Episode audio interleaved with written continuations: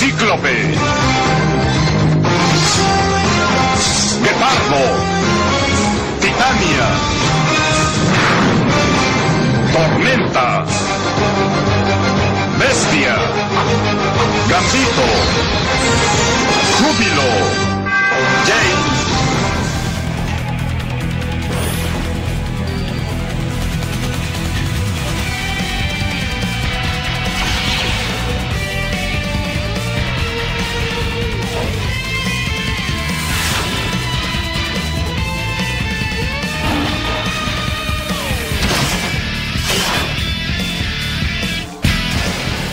1130A 010621. Este es el capítulo número 40 de Infancia Eterna Podcast. Yo soy Riser y en esta ocasión, como ya se pudo observar y mediante la intro, vamos a hablar de esta gran franquicia. No sin antes mencionar un poco lo que hice en la semana y por supuesto el episodio de Desayunando con Loki. ¿va? Antes que eso, como ya dije, el tema de la semana, pues por supuesto estuvo muy muy muy relacionado con el tema en sí porque a posterior posteriormente de haberme preparado de haberme checado las películas y demás estuve dando algunas revisitas a las series sí a las caricaturas como ya se mencionó en el intro. Las cosas que los que vaya los que no leímos cómics es de donde podíamos agarrar referencias de donde podíamos güey entendí ese personaje es tal pero acá luce así etcétera no eh, y bueno, creo que la, por definición, titán campeona de este tema es X-Men, la serie de los noventas. Sí, esta serie donde tenemos a... Mm, me equivoqué, me equivoqué porque en el piloto de Infancia Eterna yo decía que decían Lobesno. Pero no, Lobesno es en España, aquí es Guepardo. Sí, los presentaban como Guepardo, Rogue era Titania. Eh, que más Júbilo, Bestia, el Profesor X, Cyclops, Jean Grey. Gran equipo, no es para nada el original. Faltaría por ahí Ángel y no me acuerdo quién más era. A ver, era Jean Grey, Cyclops, Beast, Ángel y Xavier. Sí, faltaría nada más Ángel y sobrarían algunos, ¿no? De hecho, creo que Júbilo es una creación para la serie o algo así, no me acuerdo. Ya después fue introducida a los cómics. Mm, algo así, a lo mejor me estoy equivocando, ¿va? pero creo que va por ahí ese tema, eh, con el tema de júbilo. Eh, y bueno, vamos a ser francos, yo esta serie, Diego, ya mencioné que soy del 94, eh, por lo que no es un pecado, no es mentira, no me da miedo aclarar y aceptar que yo no fui tanto de esa serie, sí vi algunos capítulos, vi varios, el intro es icónico, es nostálgico, pero francamente me percaté que yo fui más de otra caricatura que salió después, una que se llamó X-Men Evolution. Sí, esta salió en el 2000, por lo que por situaciones eh, obvias, 2000-2001, algo así, por lo que por situaciones obvias, digo, la otra es del 92, sí, o sea, cuando yo nazco, ya llevaba dos años existiendo, más toda la, lo que me cueste a mí empezar a entender o a dimensionar una serie, no sé qué te gusta, unos 6, 7 años, o sea, esa madre llevaba casi una década. Sí, 8, 9 años, 8, 8, 9 años ya en transmisión, güey, pues obviamente ya me tocó la cola, ¿no? Me tocó el rebote de esa madre, los ecos de esa serie. La que me cayó justo, justo en el punto fue la de Evolution, X-Men Evolution, sí, que era una especie de mm, readaptación. De hecho, yo me atrevería a decir, a lo mejor me equivoco, pero yo me atrevería a decir que esa madre fue un poco para llevarla acá, para llevarla de la mano o, o amalgama de la primera película de X-Men, porque hay como muchas similitudes. Está Sapo, está eh, ¿Qué más? Bueno, en, Evolution te presentan a Mística, Magneto, esto es obviamente básico. Pero hay unas situaciones ahí curiosas, eh, pero bueno, ya lo estaremos mencionando después con el tema del traje de Wolverine y demás. Pero bueno, es eso, es yo veo Evolution y luego veo la película de X-Men y claro que dije, güey, este sapo, en cuanto sale sapo dije, güey, este sapo, el de Evolution, ¿sabes? O sea, un sapo que no recuerdo, creo que no, estaba en la del 92 eh, y empiezo a reconocer hacia personajes, obviamente a Tormenta, Cyclops, este Cyclops, este Lucetal, este Lucetal, etcétera, ¿no? Es decir, era un poquito más mm, menos colorida, más oscura. Sí, por ahí le ponen que los X-Men Dark, los Darks o algo así, los X-Men góticos. Eh, no sé, me gustaba mucho. Rogue, Rogue era mucho, mucho más similar a la de las películas que la del 92. Es decir, la Titania del 92, nada que ver con la de las películas. Ni los poderes, ni nada. Esa ruca era como una Superman, volaba y tenía super fuerza, una mamada así. Mm, y esta Rogue robaba poderes tocando a las personas y estrictamente tenía su mismo poder temporalmente. Cosa que también pasaba en las películas. Entonces, esa, por supuesto, cuando yo veo las películas, de nuevo me suena súper familiar esa Rogue. Esa Rogue, porque es la misma de la Devolution, ¿sí? Entre otras situaciones, claro, como ya dije, el tema del traje de Logan y demás. Pero, pues nada, estaba checando, estaba revisando esas esas caricaturas, ambas, y están bastante interesantes, ¿eh? bastante, bastante interesantes, están muy, muy buenas. Y pues ya, a ver, aquí estoy checando aquí un poco los... Eh, de alguna manera los arcos o algo así, no les voy a negar, o sea, voy a decir la verdad, si siempre lo hago la primera, la, de los, la del 92, la estuve checando, la estuve revisitando, viendo algunos episodios, sobre todo los arcos más importantillos y demás, porque claro que hay relleno como en todo, pero hay algunos arquillos interesantes, ¿no? Particularmente arquillos relacionados a, los que hicieron en las películas, ¿sabes? Como son las cosas más o los sucesos más importantes de los cómics, las películas tomaba eso, las caricaturas también, entre otras cosas, por eso mm, iba vaya, vi los eventos para poder compararlos como con las películas y tal, va. Este, y pues nada, ¿no? Empiezo a, revisar esta situación y sale de todo, sí, estoy checando que aquí sale Cíclope, Wolverine, Rogue, Tormenta, Bestia, Gambito, Júbilo, Jean Grey, Fénix, Profesor X, X, en algún punto sale Havoc, el hermano de Cyclops, Quicksilver sale, Polaris, Forja, eh, ¿qué más? Salen varios, sí, salen varios. Curiosamente creo, creo que no sale... No, sí sale Ángel, Banshee, Magic, ojo, Magic. Lo mencionaré después, pero me volví fan de Magic durísimo. Eh, bueno, del personaje. Quiero ver si hace algo similar en caricaturas. Mm, ¿Qué más? Bueno, hay de todo, ¿no? Hay de todo. Hay una infinidad de personajes. Eh, obviamente quien tuviera la, serie fresca, pues fue fantástico ver a los, a los X-Men en las películas y demás. Y bueno, como ya digo, hay diferentes, diferentes arcos, ¿no? A ver, estoy checando aquí, son cinco temporadas, ¿va? Cinco temporadas, la primera salió en el 92, como ya mencioné, la última en el 97 terminó, sí, esto duró cinco años aproximadamente. Y estoy checando los arcos pues obviamente toman situaciones como la llegada de Apocalipsis, días del futuro pasado, que ya los estaremos comparando en las películas, eh, la decisión final, mm, la boda de, Cyclops contra, con, Jean, contra con Jean Grey, los fugitivos del tiempo, que es un poco una continuación de días del futuro pasado eh, la leyenda. Esto del Fénix, güey, no mames, fueron como dos arcos de cinco capítulos, porque primero fue la leyenda del Fénix, cinco episodios, que fue como de la manera en la que consiguió los poderes, y luego la roca se calmó, como por tres capítulos, y luego vámonos otra vez la transformación de Fénix, y otros cinco capítulos. O sea, fueron dos arcos de cinco capítulos, diez en total, de todo el desmadre de Fénix. Estaba checando que es lo que se puede hacer animadamente a comparación del cómic. Estuvo hasta cierto punto similar. Bueno, similar a comparación de las, de las cosas que hacen en las películas, ¿verdad? Que obviamente no tienen tiempo para hacer las cosas para nada similares. Eh, tiene ahí toda una situación de, de, los, de los aliens sí, de, vaya de extraterrestres con el tema de Phoenix. Mm, y bueno, es eso, diferentes, diferentes arcos, unos mejores que otros. No voy a negar lo que iba a decir, voy a ser sincero, voy a decir la verdad.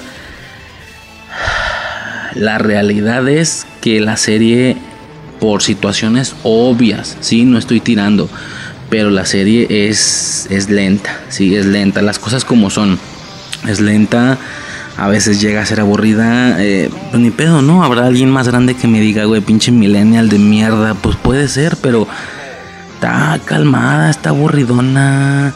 Le tiran un poder a alguien y sale volando así dando vueltas. Digo, digo, entiendo, ¿no? Es una caricatura noventera, casi 80. 92 es el inicio de los noventas, casi es la cola de los 80, ¿sí? O sea, por así decirlo, pues. Eh, güey, o sea, sí se ve. Claro que envejeció, a eso voy. Claro que envejeció. Hay quien me diga, güey, no la ves con el periódico del otro día, no sé qué. Pues sí, o sea, claro que lo entiendo y no lo voy a tirar, pero pues es un hecho que envejeció mal. La chequé, como dije, para hacer las comparaciones y tal. Pero pues nada, no. La verdad es que Evolution es un poquito más movida. No, tampoco mucho, ¿eh? Pero es más movida, es más entretenida a lo mejor por situaciones obvias, ¿no? Por la brecha generacional, por la edad que tengo y demás.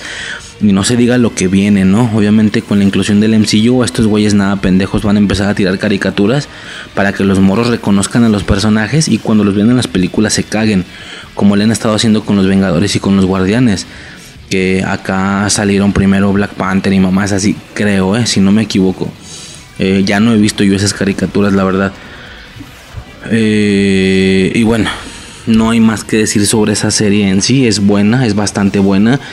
Pertenece a un universo de animado, sí. O sea, yo no sabía este pedo, pero pertenece a un universo animado de Marvel. Yo sí tenía claro, y lo mencioné en el piloto incluso, tenía claro que estos X-Men tenían cierta relación o compartían universo con el Spider-Man, la serie de los noventas, ¿sí? Eh, sin embargo,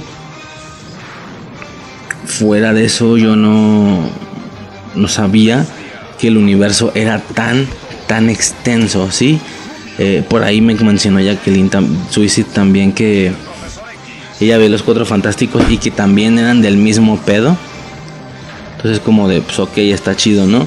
Pero, pero hay más, hay muchas, muchas más las series que componen este universo animado de alguna manera son, ahí va, va. Spider-Man, la serie de los 90, la, principal, la que vimos, X-Men, esta misma, la del 92, como ya mencionamos, hacían sus conexiones. Eh, más bien, no creo que Spider-Man saliera en los X-Men, creo que hay un evento donde sale la pura mano, así tirándote la araña, como dando a entender que él salvó el día, ¿no? O sea, pero es decir, es un evento como de proporciones así de que en varios lugares del planeta y en varios lugares del planeta, que, obviamente está relacionado con los X-Men más principalmente, y en cada uno de los lugares se ve al héroe defendiendo su ciudad o algo así, y de Spider-Man nomás se ve la mano, un pedo así, ahí quien lo haya visto lo recordará, pero en pero en Spider-Man sí que salieron los X-Men bien y son los mismos, son tal cual los de la serie. Repito, pues por el tema del universo compartido. Ya desde estos tiempos Marvel hacía eso, sí. Eh, como dije, Spider-Man y X-Men, pero también, también existía una serie de Iron Man, una de los Cuatro Fantásticos, una del Increíble Hulk y una de Silver Surfer. Todo esto pertenecía al mismo universo. En Incredible Hulk salió Thor, creo. Eh, los cuatro fantásticos también salieron en, la de Spider-Man. Eh, Iron Man salió en no sé dónde, no me acuerdo. Capitán América salió en Spider-Man. Y bueno, no acabas, ¿no? De hecho, eh, checas el intro de la de Iron Man y tiene una especie de equipo, el güey o algo así. Y uno de estos héroes es una mujer arácnida, es otra Spider-Man, pero mujer. Está medio extraño ese pedo, pero está chido, hablando del Spider-Verse, ¿no? Que, los diferentes trajes y todo. Ya luego se tocará ese tema también, pero está, está bueno, pues, el, universo animado, ¿no? Eh, realmente no, no, creo que tenga nada más que decir en, en, relación a esa situación. Y la otra es la de X-Men Evolution, sí, como ya dije, yo fui mucho más, mucho más de esta serie, sí. Esta caricatura o esta serie eh, tenía pues también de nuevo a Logan Guepardo. Eh, tenía Tormenta, Profesor X, Cyclops, Jean Grey. Eh, aquí salía mucho sombra, sí, mucho, mucho, salía sombra muchísimo. Eh, Nightcrawler, eh, Rogue, también salía, como ya dije. Bestia, mm, Spike, Spike Espinas.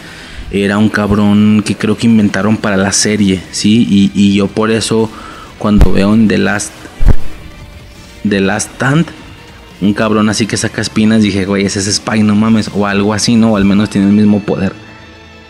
pero varios, ¿no? Varios, varios héroes. X-Men Evolution eh, tiene varios arcos, ¿sí? Varios, varios arcos. Está el TEM, por ejemplo, estoy checando aquí.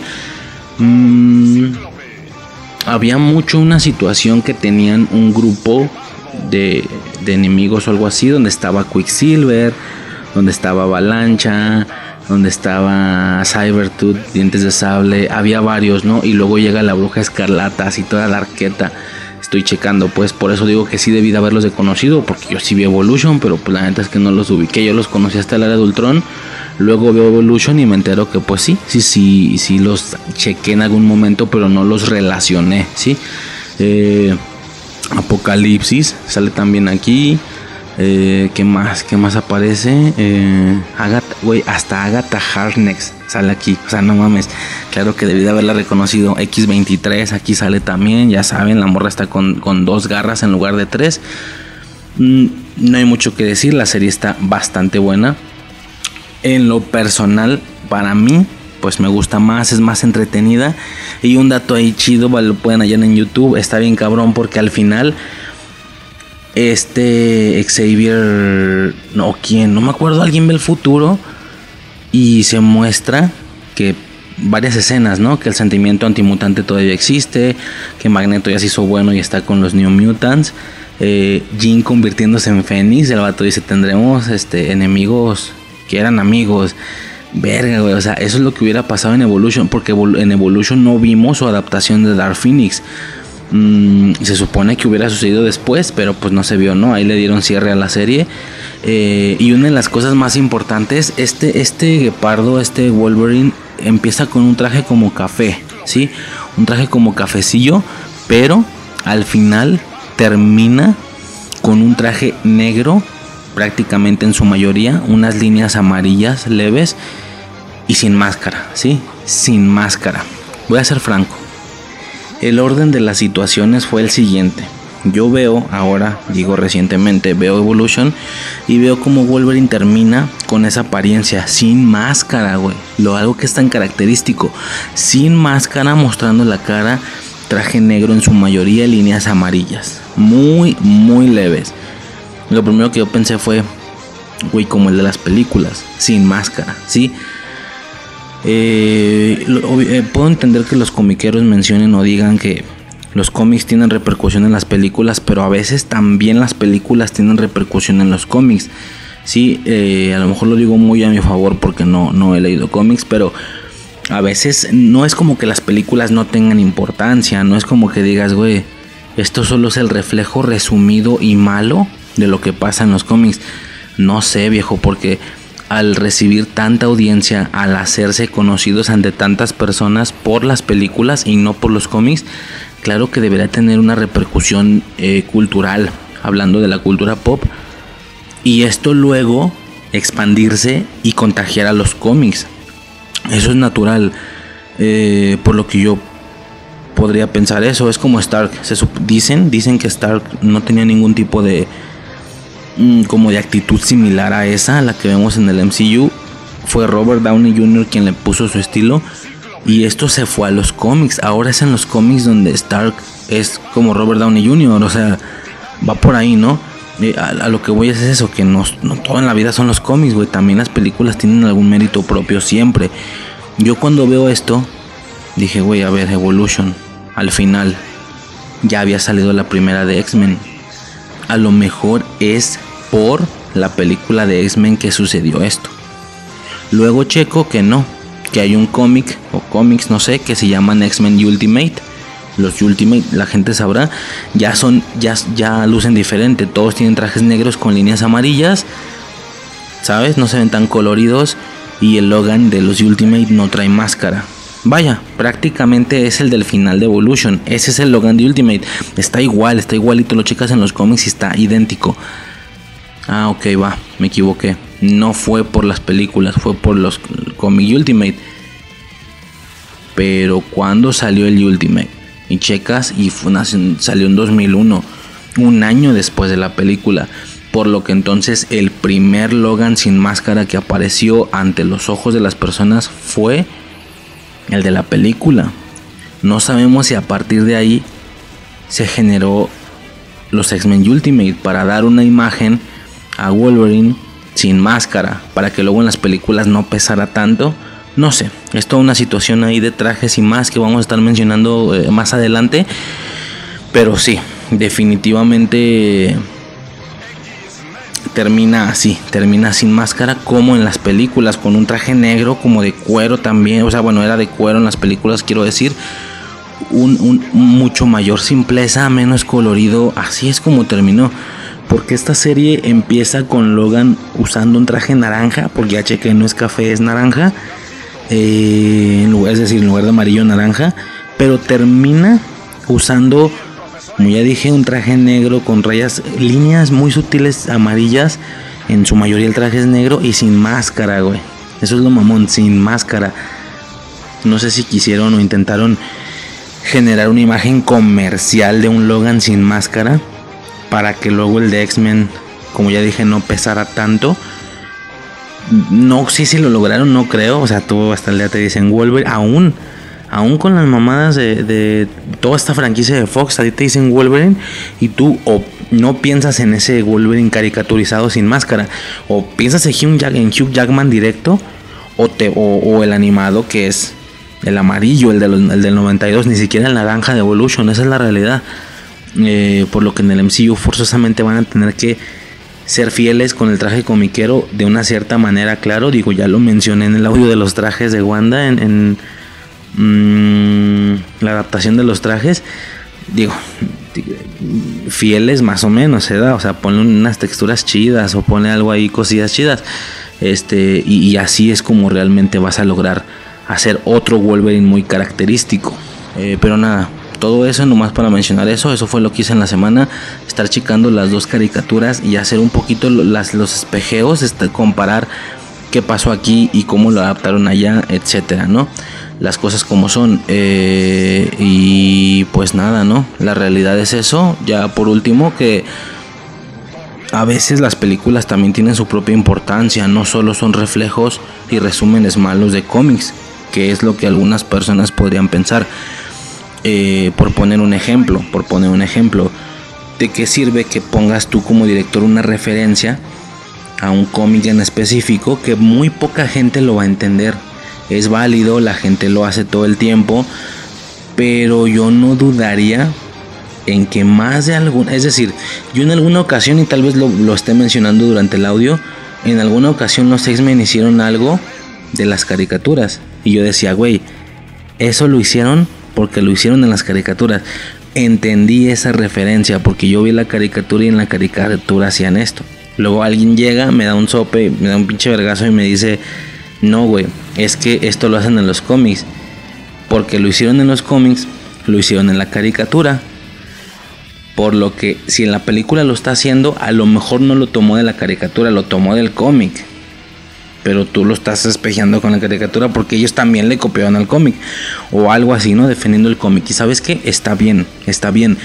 La cosa es que no sabemos cuántas veces el director dijo, güey, Sé que esto sucede en la caricatura y en el cómic, pero, pero yo lo voy a hacer por la caricatura. Es decir, es, claro que es más, vaya, es más gente la que lo va a entender, la que vio la caricatura, que la que leyó los cómics. Por lo que, si bien la escena puede ser la misma, o el suceso, o el, golpe, o lo que sea, la escena espejeada, si bien la escena puede ser la misma, esto mm, va principalmente como objetivo a los que vieron la caricatura, no al cómic. Bueno, a ambos, si quieren a ambos, pero es un hecho que son más los de la caricatura los que lo van a entender.